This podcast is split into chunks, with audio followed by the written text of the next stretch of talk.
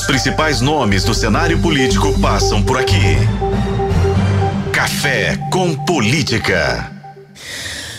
No Café com Política de hoje, a gente recebe aqui no estúdio o ex-deputado Vadson Ribeiro, ex-deputado uh, e também gerente de inovação e tecnologia da financiadora de estudos e projetos, FINEP, e também presidente do PCdoB em Minas.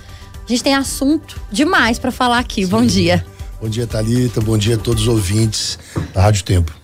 Vamos começar falando sobre a, a FINEP, Vadson, porque é um assunto muito interessante. Acho que é importante primeiro a gente explicar o que é a FINEP, que está ligada então ao Ministério de Ciência e Tecnologia. E é uma nova gestão, né? Isso, Thalita. A FINEP é uma empresa pública, né? Como você bem disse, financiadora de estudos e projetos. Ela é vinculada ao Ministério da Ciência, Tecnologia e Inovação e ela tem como missão financiar projetos eh, na área de pesquisa, inovação tecnológica, tanto eh, junto tanto a empresas eh, privadas, mas também com grandes investimentos em instituições públicas, né? Universidades, institutos científicos tecnológicos. Te dar um exemplo.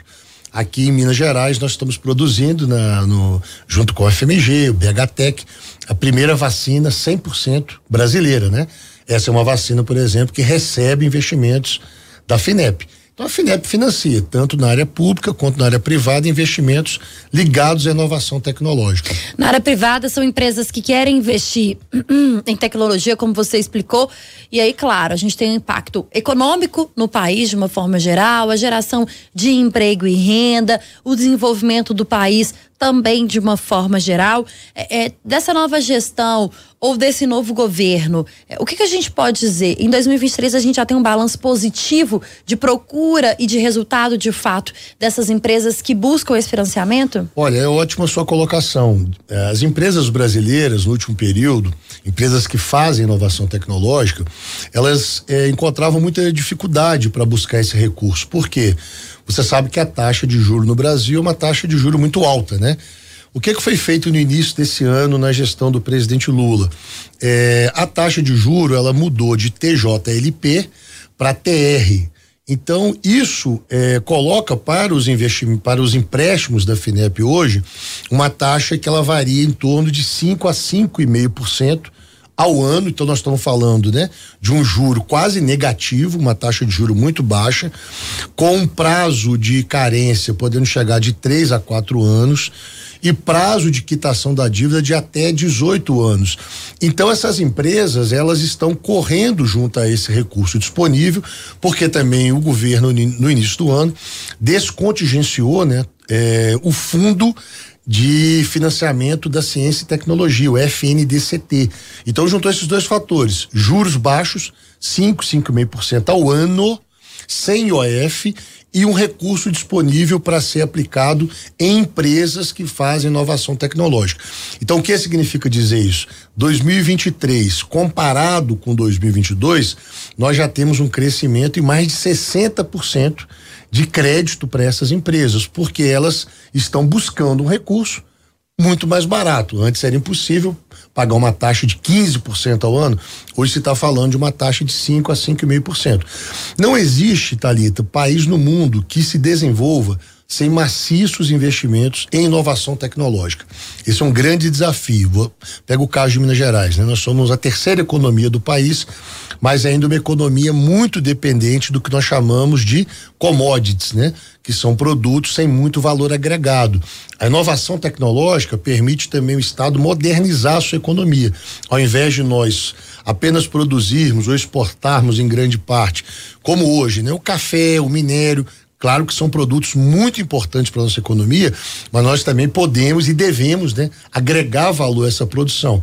E isso só se dará com esses aportes de recursos para inovação tecnológica, porque as empresas mineiras elas fazem inovação, são empresas de ponta, mas muitas vezes o que falta é esse recurso disponível e é uma taxa de juros que seja uma taxa equilibrada, compatível, não uma taxa absurda como era aplicada até então. Agora, Watson, como é que a, as empresas chegam até a FINEP, por exemplo, é, é tem há regras para o tamanho da empresa, uh, o que a empresa faz, o serviço que ela presta? Olha, existe uma, uma diferença básica. São empresas, basicamente, o que vai variar, né? É, com, rendi, com faturamento das empresas, né? Isso faz com que cada empresa se encaixe um perfil de financiamento. Financiamentos superiores a 15 milhões de reais são feitos diretamente com a FINEP. Financiamentos abaixo desse valor são feitos com agentes financeiros em cada estado. No caso aqui em Minas Gerais, o nosso parceiro é o BDMG, que é esse agente financeiro que faz esse recurso chegar até essas empresas. Agora, todas as empresas, sejam elas micro, pequenas, médias, elas podem acessar esses recursos e um volume muito grande delas tem buscado esses recursos, por muitas vezes serem um empurrão inicial que essas empresas precisam é, para colocarem seus produtos no mercado, para testarem esses produtos. A gente sabe que inovação, né, Thalita, ela tem um risco muito alto, né? Porque quando você faz, por exemplo, a UFMG hoje, nós estamos comemorando uma vacina 100% brasileira. Agora, lá no início, não se tinha certeza se essa vacina iria dar certo, quais as etapas, o que teria que ser feito. Então, o teste requer investimento. Requer investimento e um certo dosagem de risco, né? Para que isso que se investe possa lá na frente traduzir em produtos que vão melhorar a qualidade de vida da população, né? E melhorar a economia também do estado. Com né? certeza. Aí você está falando em melhores empregos, melhores salários, empresas mais ligadas a tecnologias de ponta. Então, em Minas, nós também temos assim recebido um conjunto de empresas. Eu participei semana passada, inclusive, de um grande evento promovido pela FIENG, né, que foi o Imersão Indústria. Tinha um espectro muito variado de empresas, né, participando desse evento.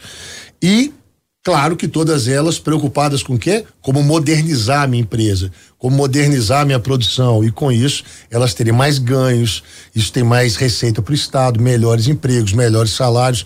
Acho que esse é o caminho, né? O Brasil para dar esse salto no seu desenvolvimento econômico precisa investir mais em inovação tecnológica.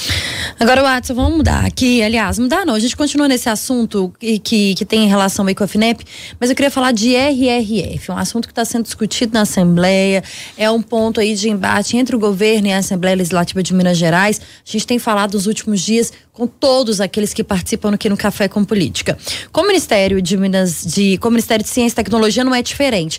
Uma vez que o governo Zema pretende, por exemplo, federalizar a Codemig, já falou aqui sobre dar a Codemig ah, para tentar ah, diminuir a dívida que o Estado tem com a União a gente vai ter, é, a gente vai conseguir ter, através do Ministério de Ciência e Tecnologia, um melhor uso do nióbio, por exemplo, que é aquilo que tem na Codemig? Olha, eu acho que o regime de recuperação fiscal que está sendo debatido na Assembleia é um regime que ele não deu certo, né, Thalita? Tem nenhum estado onde é aplicado, porque, veja bem, o governo ele vai, durante o período de vigência do regime, pagar um percentual da dívida menor, mas ele vai ter, ao fim desse ciclo, a dívida aumentada e vai ter as suas empresas públicas, no caso aqui eu estou falando da Copasa, da Semig, da Codemig, empresas não mais pertencentes ao Estado.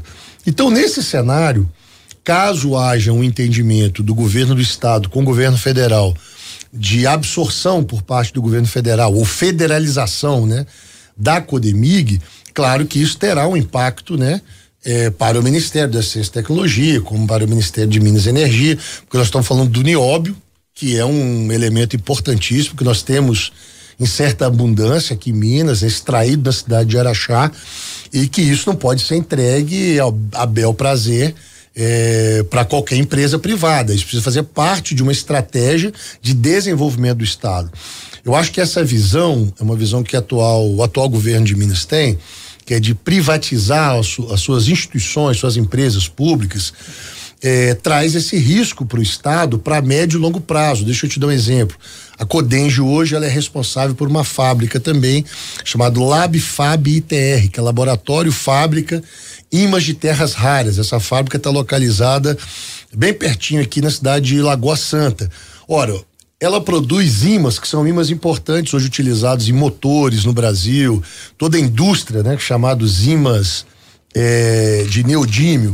Isso está sendo entregue também por parte do. Essa fábrica está parada e se fez dois processos de licitação. Empresas privadas não se apresentam para comprar essa fábrica, por quê?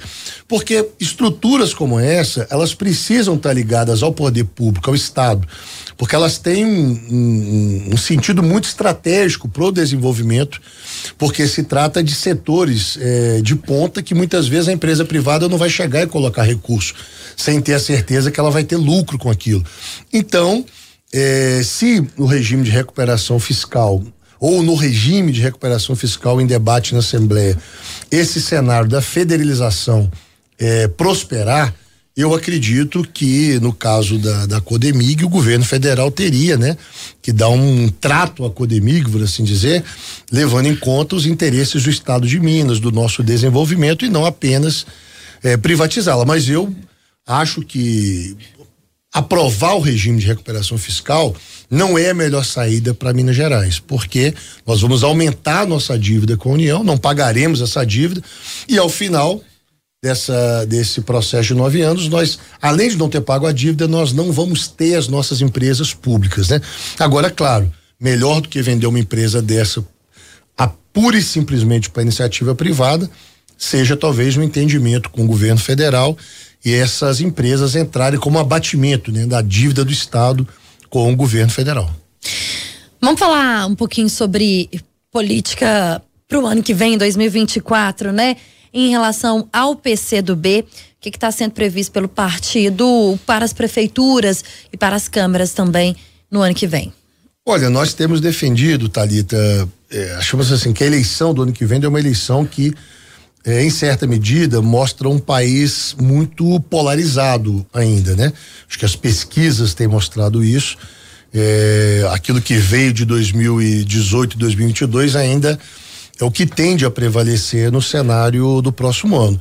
O PCdoB ele tem agido no sentido de construir, né, frentes políticas que sejam frentes políticas mais amplas no, no, nos municípios, é, de modo a fortalecer essa base de sustentação do presidente Lula, né? Ou seja, não necessariamente a federação envolvendo PCdoB, PV e PT. Talvez a federação, num conjunto de municípios, claro, ela terá candidaturas a prefeituras, né? Como é o caso aqui é, da cidade de Contagem, a Marília é uma prefeita do PT, da federação e vai para reeleição. Como é o caso também lá em Juiz de Fora, a prefeita Margarida Salomão, que pertence né, ao PT e, portanto, à federação.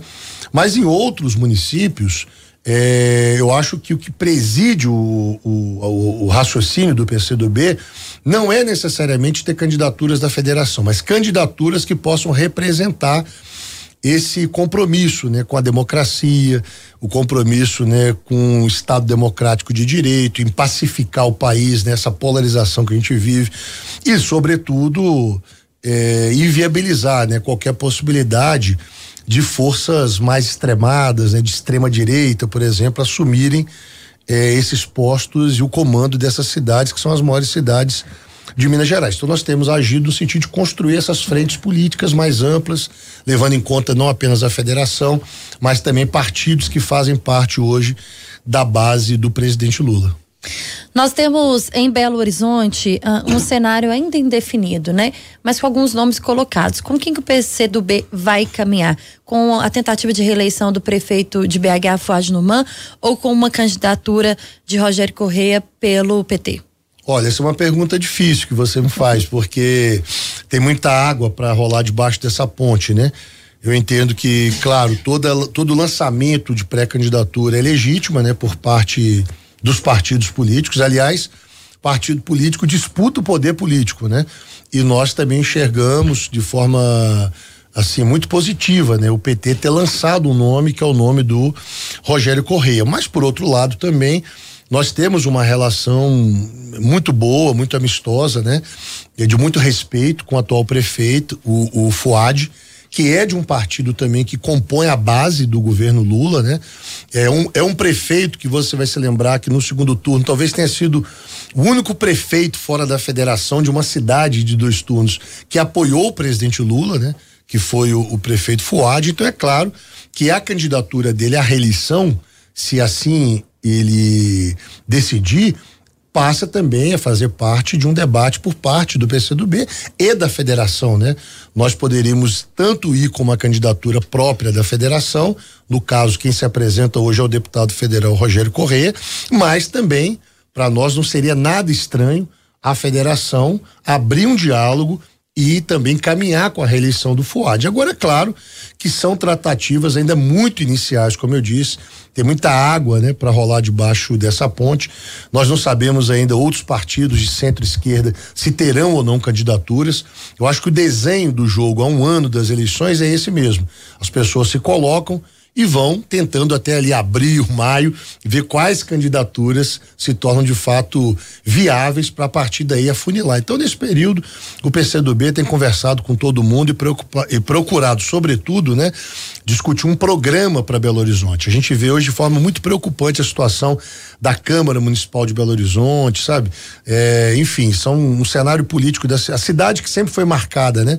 Por ser uma cidade democrática, avançada, uma capital além do seu tempo, tem amargado, tem amargado no último período sinais muito fortes, né, de conservadorismo, de intolerância, né?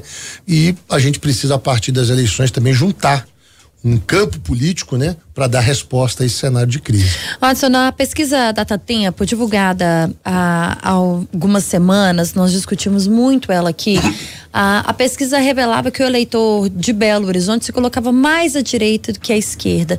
Te preocupa de alguma forma que o candidato colocado até aqui como candidato da direita, que é o nome do deputado estadual Bruno Engler, do PL, como um pré-candidato ou possível pré-candidato à prefeitura de Belo Horizonte, te preocupa de alguma forma que consiga ser eleito para a prefeitura de BH? Olha, eu acho que todo mundo que coloca seu nome para disputa, em tese ele tem chance de, de se eleger. Agora, é claro que eu acho que esse, essa, essa sensação que a pesquisa capta, né, é, demonstra para nós que talvez é, tenhamos que montar uma frente política mais ampla do que a esquerda, né?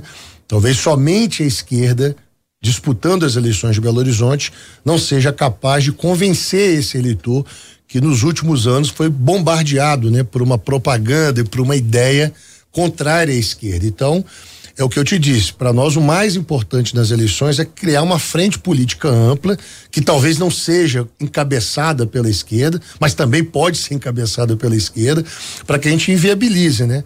A vitória de setores mais extremados. O que seria o pior cenário para Belo Horizonte é vencer a prefeitura uma candidatura identificada 100% com o bolsonarismo, porque isso significaria trazer para a cidade de Belo Horizonte os princípios que regeram, né, o governo Bolsonaro, da intolerância, do ódio, da polarização política, né? E eu acho que Belo Horizonte não precisa disso. A gente precisa encontrar um caminho de paz, de desenvolvimento e talvez o único caminho para isso seja construir uma frente política muito ampla para inviabilizar a vitória de algum aventureiro na disputa do ano que vem. Nós estamos conversando no Café com Política de hoje com o presidente do PC do B de Minas Gerais, Watson Ribeiro. No Café com Política, no Café com Política, hora do bate pronto. Para a gente encerrar a nossa entrevista, são perguntas objetivas com respostas objetivas. Combinado? O governo de Minas em uma palavra. Fraco. Inovação e tecnologia. Futuro. O governo Lula. Esperança. O que falta hoje no Brasil em relação a investimento e tecnologia? Falta maiores informações do que isso significa e esclarecer mais a população sobre métodos e meios de acessar esses recursos. Gerente do FINEP, presidente do PCdoB em Minas, o Adson Ribeiro foi o nosso convidado de hoje aqui no Café com Política. Volte sempre. Obrigado, Talita. Obrigado a todos os ouvintes da Rádio Tempo. Os principais nomes do cenário político passam por aqui. Café com Política.